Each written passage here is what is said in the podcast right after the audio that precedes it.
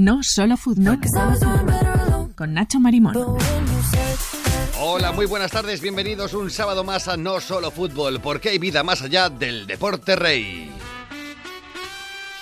¿Te imaginas un programa de deporte en el que el fútbol no sea el único protagonista? Imagínate. Bueno, ya ha pasado una semana desde que la selección española de waterpolo lograra algo histórico, ganar por primera vez el Campeonato de Europa. Casi un siglo ha tenido que pasar desde que se creó ese campeonato en el año 1926 para que nuestra selección se llevara el oro europeo. Para hablar de ello, saludamos ya a uno de los protagonistas de esa final, el portero de la selección española, Edu Lorrio. Eh, Edu, bienvenido a No Solo Fútbol, buenas tardes. Hola, ¿qué tal? Buenas tardes, encantado. Bueno, ahora que ya ha pasado una semana y que lo vemos un poquito con, con cierta perspectiva, ¿cómo sienta ser campeones de Europa por primera vez en 36 ediciones? Pues eh, nada, un orgullo tremendo, una, una satisfacción increíble de haber conseguido pues eh, un hecho histórico que, es verdad que se nos estaba resistiendo a la selección española masculina de waterpolo y que por fin ha llegado a, a nosotros y, de qué manera. Bueno, exacto. ¿De qué manera? Porque la final fue increíble. Jugabais contra Croacia, para que los oyentes se pongan un poco eh, en situación, en su campo, rodeados de 3.000 croatas que como locos animaban a su equipo y de repente remontáis en los minutos finales dos goles y los últimos 48 segundos que fueron tuyos porque te encargaste de dejar la portería cero cuando España ya estaba saboreando eh, ese campeonato. Eh, con todo ese ambiente en contra y con toda la presión, supongo que esos 48 segundos serían los más largos de tu vida. Bueno, eh, la verdad es que fue un auténtico orgullo, un placer enorme poder jugar en, Croacia ante, bueno, eh, contra Croacia ante su público, porque es un país donde se, el waterpolo se vive de una manera increíble. Hay un ambiente tremendo en la piscina, eh, se, se respira un, aire de waterpolo eh, maravilloso. Y, bueno, pues sí, el último cuarto, pues eh, tuve mi, mi momento en la final y, bueno, conseguí dejar, eh, ayudar a mis compañeros a dejar la portería cero y tener opciones de, de poder llevarnos el, el partido que, que, pasaba la verdad por, por no encajar ningún gol y bueno luego el talento de, de, mis compañeros en, ataque pues eh, hizo el resto. Eh, esos 48 segundos eh, finales fueron eh, la verdad es que agónicos porque fue una jugada de ataque completa de ellos con una posterior expulsión Así que la verdad es que eh, fueron, fueron frenéticos. Vaya que sí, bueno, qué, qué alegría. Bueno, en la selección, eh, Unai Aguirre es el primer portero, tú eres el segundo, pero a diferencia de otros equipos, aquí mmm, no se nota tan claramente esa distinción. Todos sois un grupo y contáis por igual para el seleccionador, para David Martín. ¿Es quizás esa una de las claves del equipo? Creo que eh, me gustaría denominarlo como compañeros de portería, ya que cada uh -huh. momento la posición del portero es, es muy especial, es, es, diferente y es única y puede cambiar en cualquier momento la dinámica del partido y saber que ese es tu momento. Eh, es más, en los últimos años pues eh, hay muchos precedentes que, que así lo, lo, lo afirman un campeonato puede que uno juegue más minutos, otro puede que juegue otro. Mira, el Mundial de Budapest en la final jugó Unai y a mí me tocó salir en la tanda de penaltis y, bueno, pues también para el penalti que nos dio campeones del mundo. Entonces, al final, no es un poco relativo lo de ser primero o segundo. Es verdad que por minutos hay ciertos campeonatos que indican que uno va a jugar, pero créeme que en nuestro deporte eso eso cambia radicalmente en cuestión de segundos. Totalmente cierto, y más en la selección, que se nota que, los dos sois fundamentales y que los dos habéis hecho grandísimas cosas. Te me has adelantado porque te quería preguntar precisamente ahora de, de esa historia tan brutal que fue el Mundial. Hace año y medio vamos a retrotraernos a ese punto que nos comentabas, cuando nos proclamábamos campeones del mundo de waterpolo. Hacía 21 años que no os lo conseguía la selección española. Eh, ganasteis a Italia en esa final del campeonato en Budapest en una agónica tanda de penaltis y en la que precisamente, como bien decías, tú fuiste ese gran protagonista, eh, paraste además el penalti decisivo. Eh, vamos a retrotraernos ese momento, ¿cómo lo recuerdas? Fue la verdad que uno de los mayores, una de las mayores alegrías eh, que he tenido en, mi carrera profesional. La verdad es que fue un momento pues de esos que momentos que, los sientes, que no sé, no te, no te explicar muy bien, pero bueno, me salió decirle al entrenador que al seleccionador a David que sentía que iba a parar un penalti. Le dije así textualmente, David, mm, estoy listo, creo que tengo la sensación de que voy a parar un penalti. Y dijo, vale, perfecto, pues, pues al agua. Eh, los primeros dos o tres penaltis los paró, los estuvo una en la portería y, y como en ese momento no se había decidido la tanda, pues eh, entré yo y bueno, pues al, al, segundo penalti que estuve en la portería, pues, pues lo conseguí detener y, se reafirmó mi, mi, sensación y siempre estar listo para, para ayudar al equipo. Bueno, ha sido decisivo en los dos últimos grandes títulos de nuestra selección. Además, por aquel entonces, tras proclamar los campeones del mundo, dijiste una frase que me llamó la atención, algo así como que ahora que hemos ganado el oro, valoro mucho más las platas. Tal cual, creo que eso es un buen resumen de, la historia reciente de la selección española, ya que por poner el caso concreto de los, de los campeonatos de Europa, en 2018 en Barcelona quedamos plata, en 2020 en Budapest quedamos plata, eh, ambos perdiendo en penaltis y ahora pues eh, por fin eh, ha llegado el oro. Entonces yo creo que que se valora poco la plata ya que el sabor siempre sale dulce cuando pierdes y has llegado a una final pero pierdes pero bueno, con el paso del tiempo y cuando consigues un, un, logro tan, tan importante, las platas cobran, cobran mucho más valor. Bueno, en aquella ocasión disfrutamos del oro. Eh, en el pasado Mundial de Fukuoka defendíais el título como campeones, pero os tuvisteis que conformar con ese bronce. Se lo arrebatasteis, eso sí, a Serbia, gracias en parte otra vez a una gran actuación tuya. Fuiste el MVP del partido. Otra vez estuviste 18 minutos sin encajar un gol. pues eh, sí, en ese momento pues me tocó, bueno, primero de todo eh, nos tocó sufrir eh, la, desgracia de perder semifinales en un partido súper disputado contra Hungría, que tuvimos, bueno, hasta el último segundo, por así decirlo, la mala suerte de, de, no podernoslo llevar.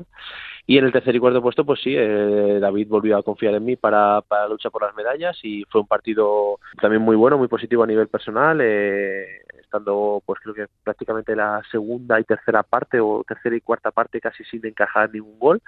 Es, es muy positivo que cuando tengas eh, la oportunidad de jugar estos partidos que son tan bonitos de, vivir, pues eh, siempre se sale con victoria y con una actuación positiva. Bueno, estamos repasando todos esos logros. Vamos a hacer un recuento. Campeones del mundo en 2022, bronce en 2023, ahora campeones de Europa. Eh, con estas credenciales, eh, se, se, planta la selección de waterpolo en los Juegos Olímpicos de París como favorita? Pues eh, creo que por números y por méritos eh, deberíamos deberíamos de, poner España otra vez en, lo más alto de, la clasificación. Eh, luego la competición nos marcará cuál es nuestro nivel y si seguimos compitiendo como hemos hecho hasta ahora, pues creo que podemos estar otra vez en la lucha por las medallas.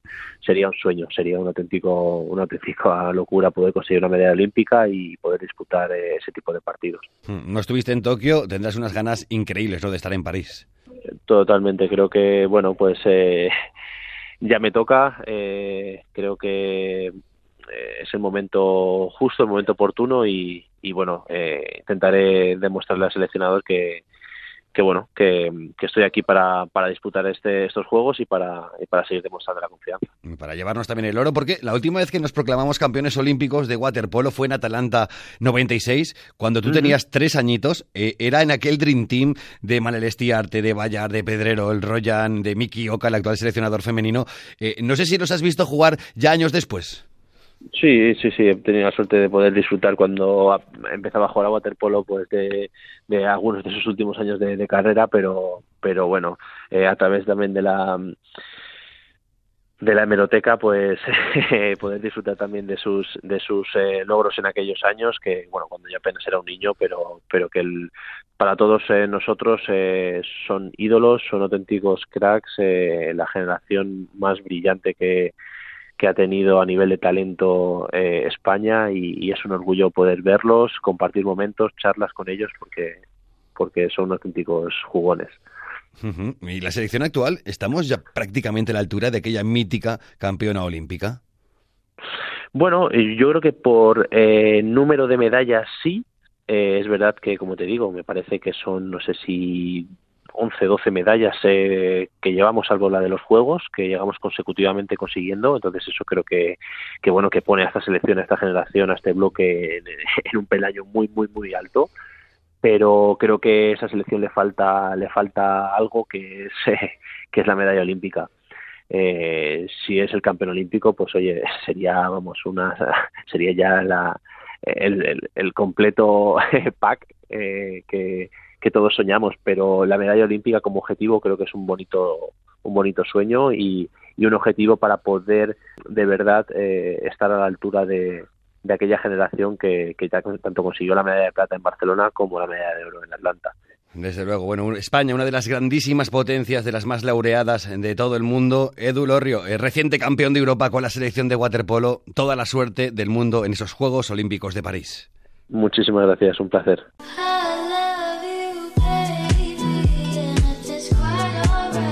El banquillo de Patricia, fútbol femenino en Radio Nacional. Y un sábado más saludamos a nuestra gurú experta del fútbol femenino, Patricia Campos Domenech. Patri, ¿cómo estás? Buenas tardes. Hola, buenas tardes, Nacho. Bueno, empezamos, si te parece, hablando en clave internacional, en clave europea, porque última jornada de la fase de grupos de la Champions, que nos ha dado sorpresa culé con ese empate del Barcelona en su primer partido de esta temporada. Sí, el Benfica roto la racha del Barça de 23 partidos seguidos ganados entre Liga, Copa, Supercopa y Champions. El Barça empató a 4 contra el Benfica, como tú decías, sorpresón. Es el primer partido que no gana esta temporada. Y no es que Giralde Nacho diera descanso a las jugadoras más importantes, solo había dos novedades en el 11, Marta Torrejón en la defensa y en la portería Gemafón. Pero la Lusa supieron cómo remontar en dos ocasiones y aprovecharon el buen estado de forma de su portera Powells, que lo paró casi todo.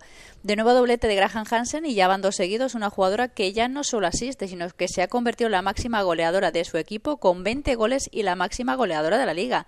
Tanto Benfica como Barça se meten en el top 8 continental y las culés serán el único representante español. Bueno, partidazo del Benfica que consigue algo que no había conseguido nadie esta temporada. Y mientras el Real Madrid, que no pudo despedirse de la Champions, con su primera victoria perdió 0-1 contra el Haken. Sí, el Madrid jugaba este partido sabiendo que estaba fuera de la Champions y los aficionados respondieron de la misma manera. Muy baja asistencia al Di Stéfano, no llegó ni a las 900 personas. La única motivación era ganar un partido de la fase de grupos y el premio económico. Las de Toril cierran su tercera participación europea con un punto 18, muy poco para lo que se esperaba. Lo único positivo, Nacho, de este partido fue el regreso de Signy Brun, que no jugaba desde hace dos meses cuando recibe un golpe en la cabeza justamente en el partido de la ida contra el Haken.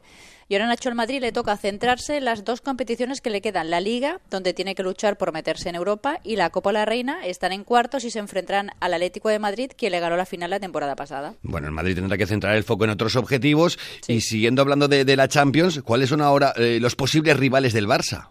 Pues mira, está el Bran, el Haken y el Ajax. Son los posibles rivales del conjunto de Giraldez en cuartos de final de la Champions. El Barça pasa como primero de grupo junto con el Olympique de Lyon, el Chelsea y el PSG.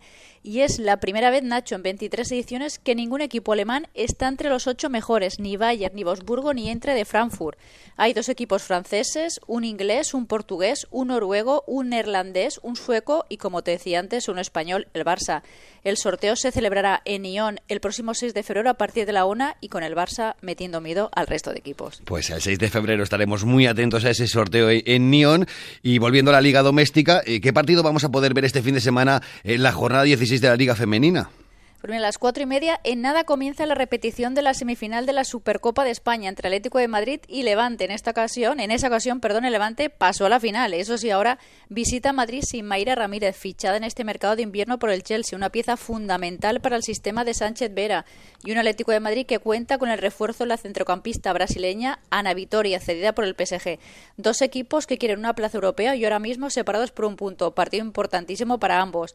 Esta tarde también a las ocho y media el Real Madrid reciba un Valencia tocado que no levanta cabeza. Solo ha ganado un partido de los últimos nueve y con un golpe moral muy fuerte la última jornada cuando el Costa de le empató en el minuto 90, donde ya se pensaba que los tres puntos se quedaban en casa. Y como al Barça Nacho la vida le sonríe, mañana domingo a las 6 pues recibe el Sporting de Huelva, último clasificado, aunque las culés en Champions han demostrado que también son humanas, cediendo ese empate contra el Benfica, pero de todas formas complicado lo van a tener las onubenses. Desde luego que lo van a tener complicado, a pesar de que han mostrado ese lado humano las jugadoras culés. Y bueno, yo quería acabar eh, nuestro bloque hablando de otro entrenador español que está triunfando fuera, muy lejos de este país. Ha ganado su primer título en Japón, Jordi Ferrón. Sí, Ferrón, ex canterano del Barça que jugó también, no sé si lo recuerdas, en el Rayo en el Zaragoza. Ha tardado seis meses en ganar su primer título en Japón, la Copa Emperatriz, con el Ina Kobe Leonesa, equipo de primera división del fútbol femenino en Nippon. Llegó este verano a un club que lleva siete años sin ganar un título y él lo ha conseguido. El 1 de enero de este año, no sé, Nacho, si recuerdas el gran seísmo de Japón. Pues Ferrón escribía este tuit. Empezamos 2024 con un gran terremoto. Se ha movido todo. Menos mal que todo quedó en un susto. No se marchó de allí y ha podido dar una alegría a la afición del Kobe. Bueno, Ferrón se aguantó en el país nipón a pesar del terremoto y mira, se ha llevado ese, ese primer título. Pues nada, Patrick, que pases un buen fin de semana. Muchísimas gracias, como siempre. Igualmente, un abrazo. el ritmo del deporte. Y hoy despedimos el programa con los gustos musicales del meta de la selección masculina de waterpolo, Edu Lorrio. Pues mira, te diría una eh, que es la de um, canción que ponemos siempre que ganamos eh, una medalla en, el autocar, en el, bus cuando volvemos de la piscina al hotel y, cada vez que ganamos una medalla, un título o cualquier cosa con la selección suena esta canción eh, y todos la cantamos pues pues la verdad con mucho cariño, que es Sweet Caroline y, y bueno elegiría esta canción por los recuerdos tan bonitos que me trae con la selección.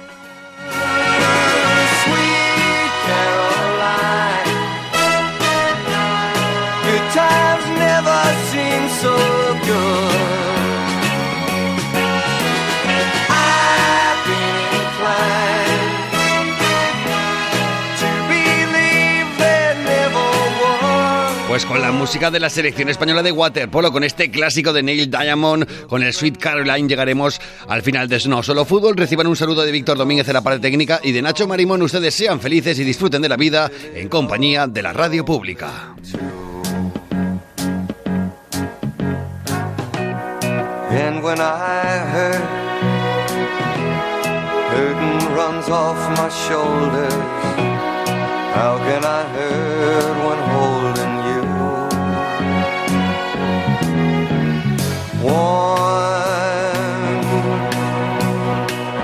touching warm,